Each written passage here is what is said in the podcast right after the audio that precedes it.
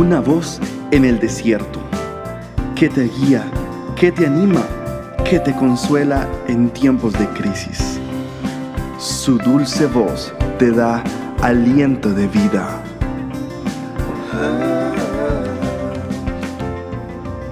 Red de Mujeres Embajadoras.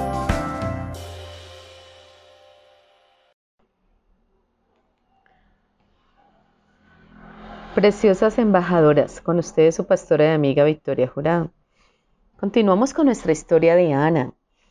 Ana y los de fe. Por fin el suplicio de Ana había terminado. La esperanza resplandecía en el horizonte.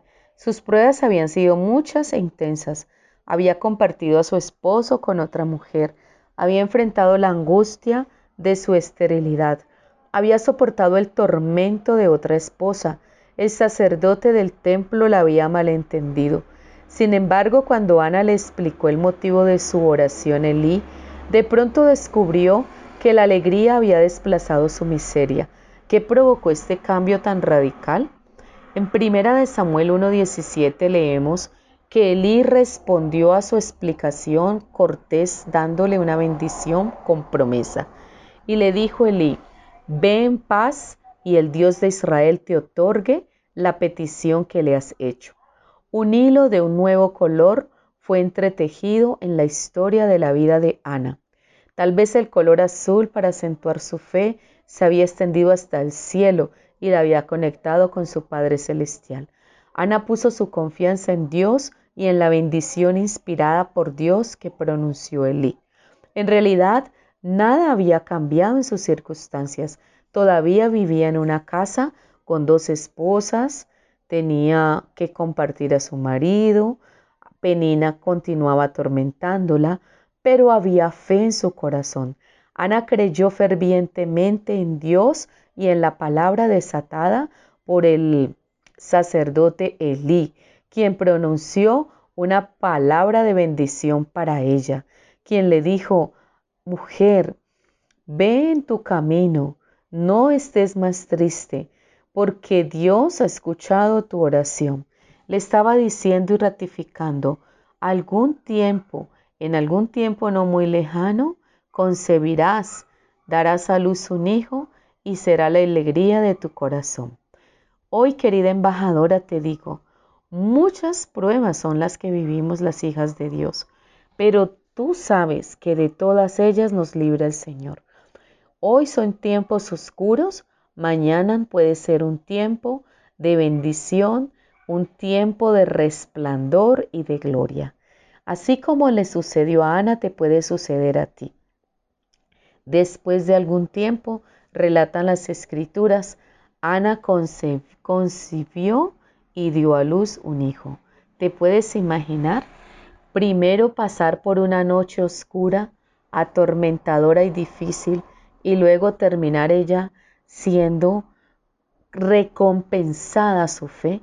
La alegría resplandecía en esta mujer que había vivido noches oscuras y momentos hostiles. La sierva de Dios había pasado los colores oscuros y tristes. De pronto tenía el toque y el resplandor de la gloria del Señor. Un nuevo color aparecía y los exuberantes de esperanza y alegría. Ana sabía lo que eran tiempos oscuros, tuvo problemas emocionales, tuvo problemas maritales, tuvo problemas de relación con su rival, tuvo problemas para adaptarse a su situación. Vivió, convivió con personas que se burlaban de ella, la atormentaban. Tuvo problemas con el mismo sacerdote Liz se sintió incomprendida, pero finalmente la alegría llegó a su vida. Aparece el hijo tan anhelado, aparece el hijo de la promesa. Concibió y tuvo un hijo.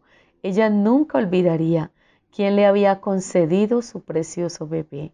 Dios, el Dios del universo, el Creador, el Padre Celestial, escuchó sus oraciones, contestó sus ruegos.